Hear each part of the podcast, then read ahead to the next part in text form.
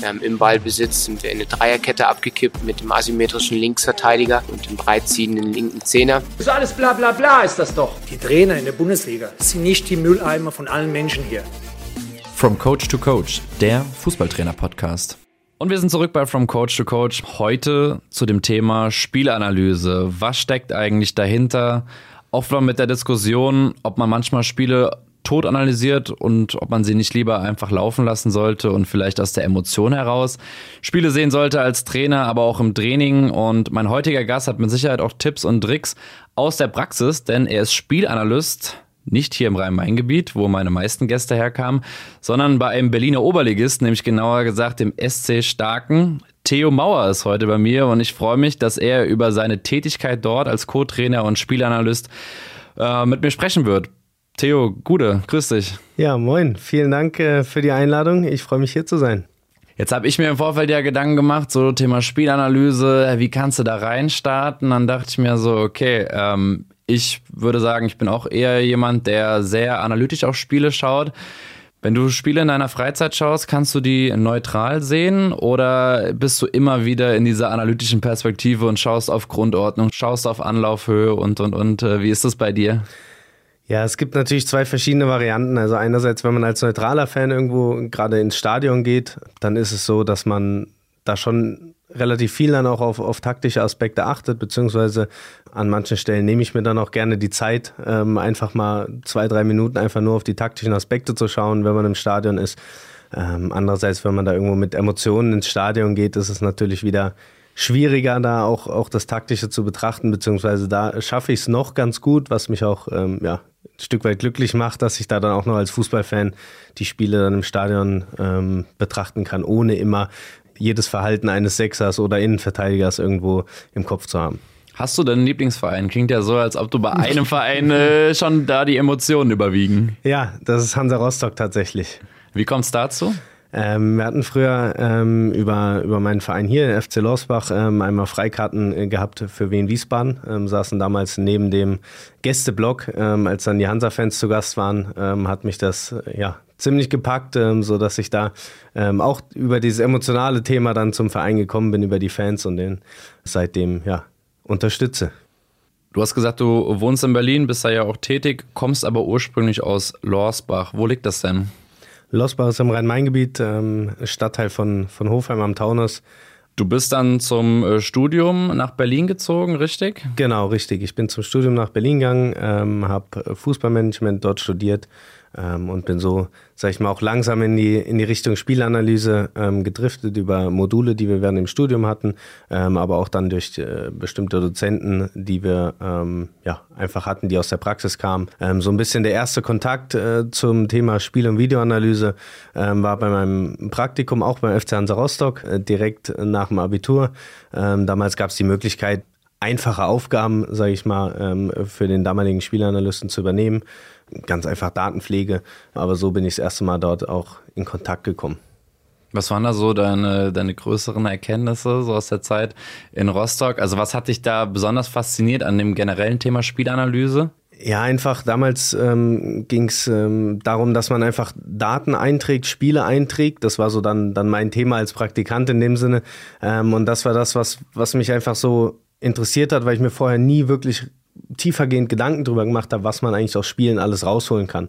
Und das war dann das Thema, dann hat mich interessiert, ich habe nachgefragt, ich habe Fragen gestellt, ähm, habe dann noch einiges auch erklärt und gezeigt bekommen so dass ich dann so auf diesen Wege ähm, ja immer weiter reinkam und dann auch direkt anschließend im Studium war das auch immer wieder Thema, so dass da einfach ja kontinuierlich das Interesse auch gewachsen ist ähm, und ich mich dann damit auch eben selbst in meiner Freizeit immer mehr beschäftigt habe.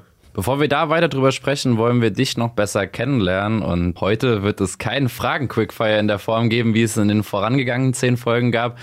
Nämlich entweder oder Fragen. Ähm, da gibt es nämlich keine Ausweichmöglichkeiten für dich, wie es vielleicht der eine oder andere Gast in den vorherigen Folgen versucht hat. Deshalb Frage Nummer eins für dich. Lieber Videoanalyse oder Training auf dem Platz? Ah, da könnte man jetzt auch wieder Ausreden suchen. Aber du musst ähm, dich entscheiden. ich sag Training auf dem Platz. Lieber Dreier- oder Viererkette spielen lassen? Viererkette. Abschlussspiel oder Turnierform zum Abschluss des Trainings? Abschlussspiel. Berlin oder Rhein-Main-Gebiet? Schwierig. fußballerisch Berlin. Aber menschlich Rhein-Main-Gebiet. Das trifft ganz gut.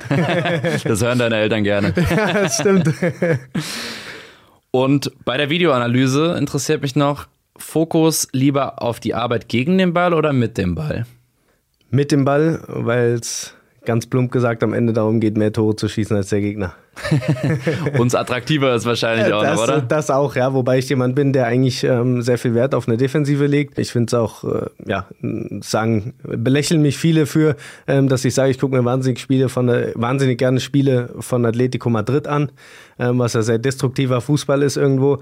Aber einfach diese, diese Konsequenz gegen den Ball, diese, diese, wie sagt man, diese ja, mit der letzten Entschlossenheit, ja, genau, jede Situation genau, sauber wegzuverteidigen. Genau, richtig. Ne? Disziplin war das Wort, was mir gefehlt ja. hat, genau. Dass man einfach mit dieser Disziplin immer wieder ähm, gegen den Ball verteidigt, dass da jeder weiß, was der Nebenmann macht. Das ist einfach ja, beeindruckend, was da ähm, auch über Jahre dann entstanden ist. Ich glaube, sowas geht auch nicht von heute auf morgen, ähm, sondern sowas muss man über lange Jahre dann auch entwickeln, dass, dass die Spieler auch da reinkommen, das verstehen, was der Trainer dahin gehen möchte. Definitiv. Was ist denn so bei dir, gerade wenn du sagst, ja, eher lieber Spiel mit Ball bei der Videoanalyse, ähm, wo, was dir noch ein bisschen mehr Spaß macht. Worauf achtest du denn da gerade bei euch, äh, bei deinem Oberligisten, wo du tätig bist?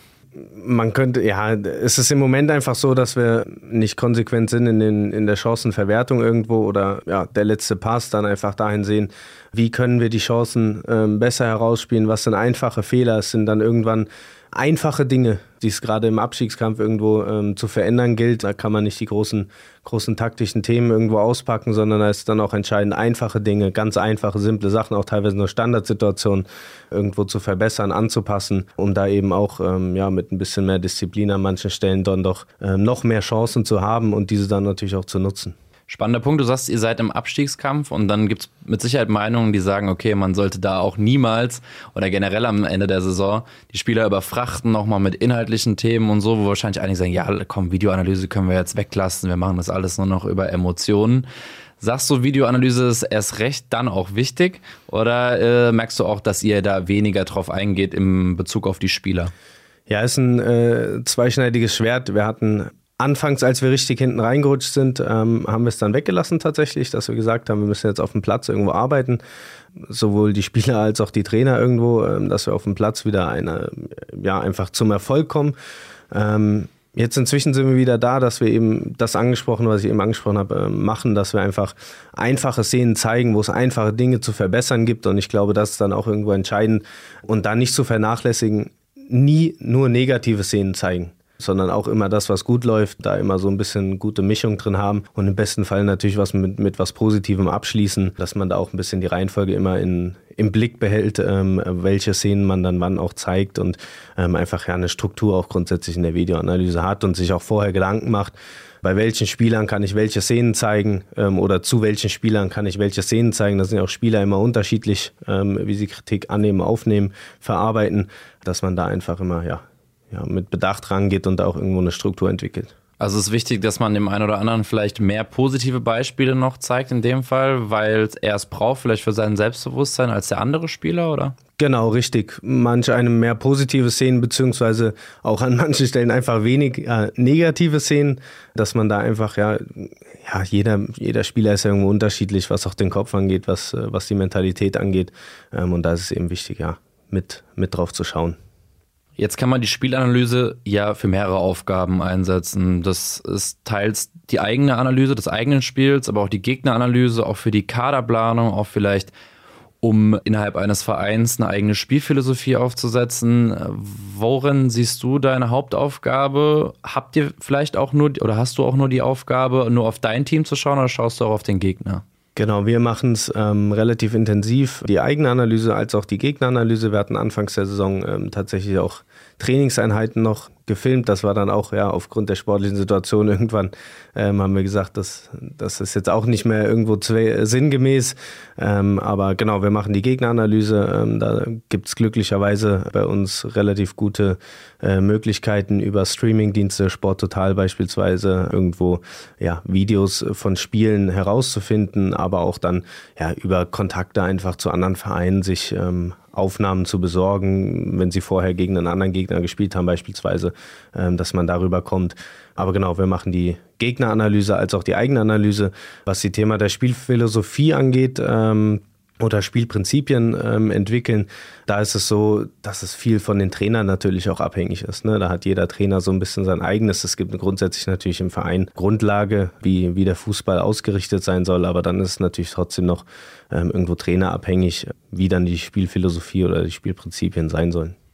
Also habt ihr jetzt keine durchgehenden Spielprinzipien von ganz unten bis nach oben oder schon so ein paar und die sind aber jeweils jeweils kommt es auf die Trainer an, was dort umgesetzt wird. Genau, es gibt welche, ähm, das ist klar, aber ähm, genau, es kommt dann immer natürlich ja, im Herrenbereich ist noch mal was anderes, glaube ich, als im Jugendbereich, ähm, dass man da natürlich individuell auch ähm, die Kadersituation bewerten muss und natürlich auch vor allem die sportliche Situation, habe ich jetzt schon, schon mehrfach erwähnt, ähm, dass das diese Saison nicht ganz so einfach ist. Aber da gibt es schon auf jeden Fall Spielprinzipien, die da, die da vorherrschen. Ja, ich finde es ziemlich spannend, weil mit diesen Videoclips, die man rausschneidet, kann man ja, ja, zwei, drei Videoclips pro Spielprinzip. Wenn es die gibt in einem Verein, irgendwo in einer Datenbank, kann jeder Trainer, jede Trainerin darauf zugreifen und jeder weiß, wovon man spricht. Und ich glaube, das macht es am Ende auch einfacher, wenn man ähm, die Mannschaften übergibt im Sommer an die nächsten Trainer und die Spieler wissen alle auf demselben Stand, man kann darauf aufbauen und klar, jeder hat dann nochmal so seine ein seine einzelnen Nuancen, an denen man arbeitet. Aber ich finde, so Musterclips sind da eine richtig gute Art oder eine richtig gute Möglichkeit, um damit zu arbeiten. Wie viel Zeit investierst du denn pro Woche da in dein Ehrenamt? Sehr viel Zeit tatsächlich.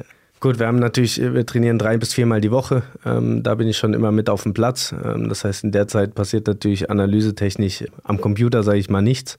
Das läuft dann alles davor oder danach. Geht natürlich sehr viel Freizeit drauf. In Stunden habe ich mir noch nicht ausgerechnet, muss ich ehrlich sagen. Ähm, aber ich sage mal, man schaut immer ein bis zwei Spiele vom kommenden Gegner plus einmal noch das eigene Spiel.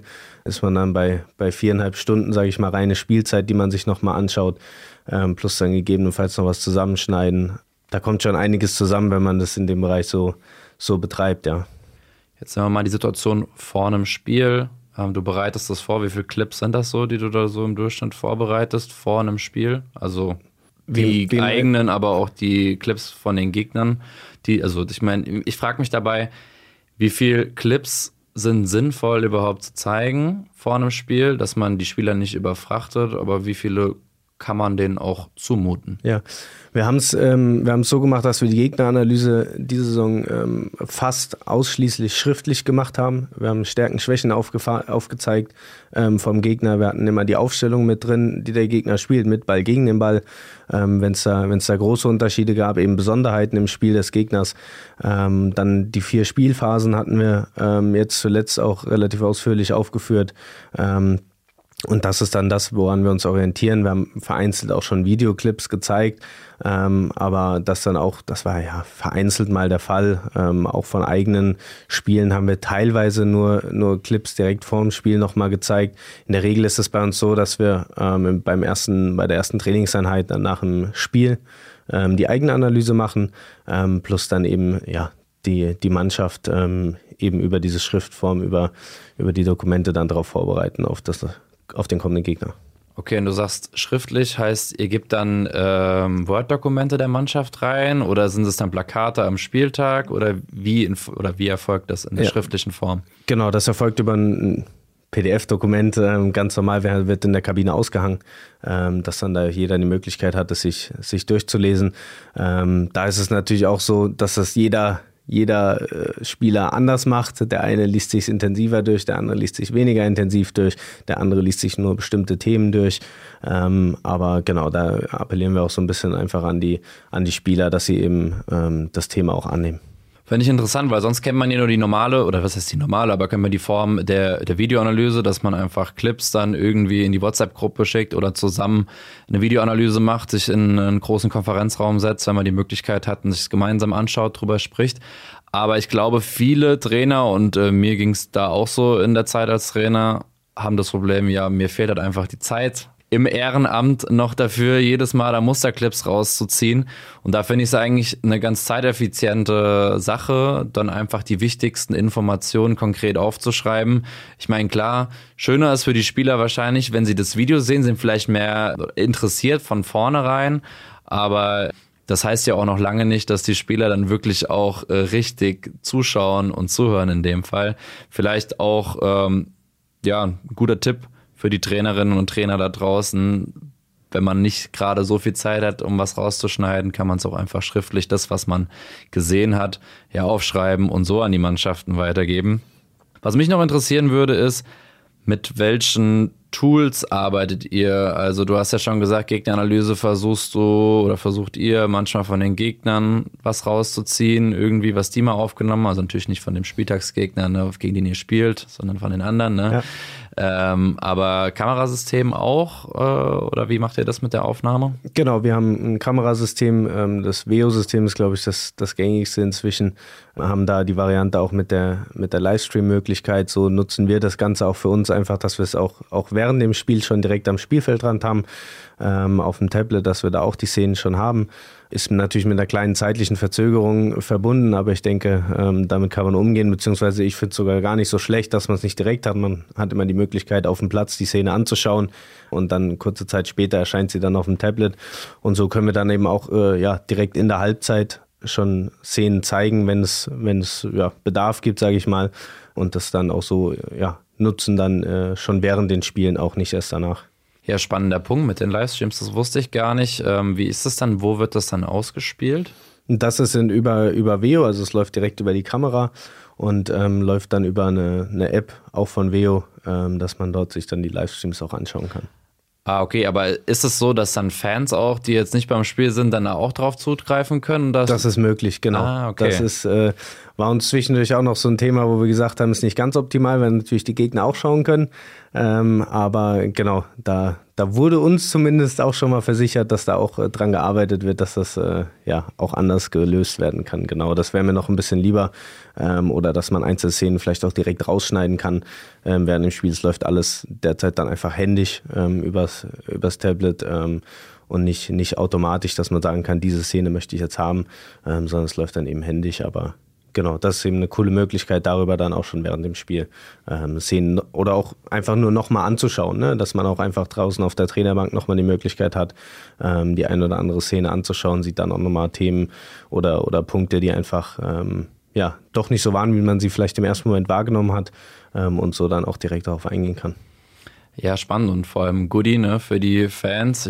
Als Oberligist wird man mit Sicherheit, äh, oder wie viele Fans sind da bei euch normalerweise bei den Spielen? Bei den, bei den Heimspielen sind wir eigentlich immer dreistellig, ähm, was die Zuschauerzahlen angeht. Auch da gibt es äh, natürlich schlechtere Phasen, gerade wenn es regnet und kalt ist. Ähm, aber ja, bei uns ist es ziemlich besonders, glaube ich. Ähm, wir haben auch auswärts relativ viele Fans immer mit, also relativ viele, sage ich mal 30 bis 40, schätze ich, ähm, sind bei unseren Auswärtsspielen auch immer dabei. Es gibt einen organisierten Fanbus, ähm, dass die dass die Leute da auch nachreisen können. Ähm, Gerade bei den weiteren Auswärtsspielen, die wir haben, ist das schon eine eine sehr, sehr coole Sache auch, dass man da so unterstützt wird, beziehungsweise die Spieler da so unterstützt werden. Ja, du hast ja schon gesagt äh, im Vorgespräch, dass ihr da auch bis nach Mecklenburg-Vorpommern, das weiteste ist dann Richtung Rostock, teilweise drei Stunden einfache genau. Fahrt äh, hinter euch legen müsst und die Fans ja in dem Fall auch. Krass auf jeden Fall. Klingt nach einer ziemlich guten Fanbase, die ihr da habt. Das stimmt. Ähm, aber wo wir schon beim Spieltag sind, würde mich mal interessieren, wenn du äh, oder wenn das Spiel läuft, worauf achtest du da? Und habt ihr da auch einen Bildschirm an der Seitenlinie, dass ihr das Spiel dann direkt gucken könnt?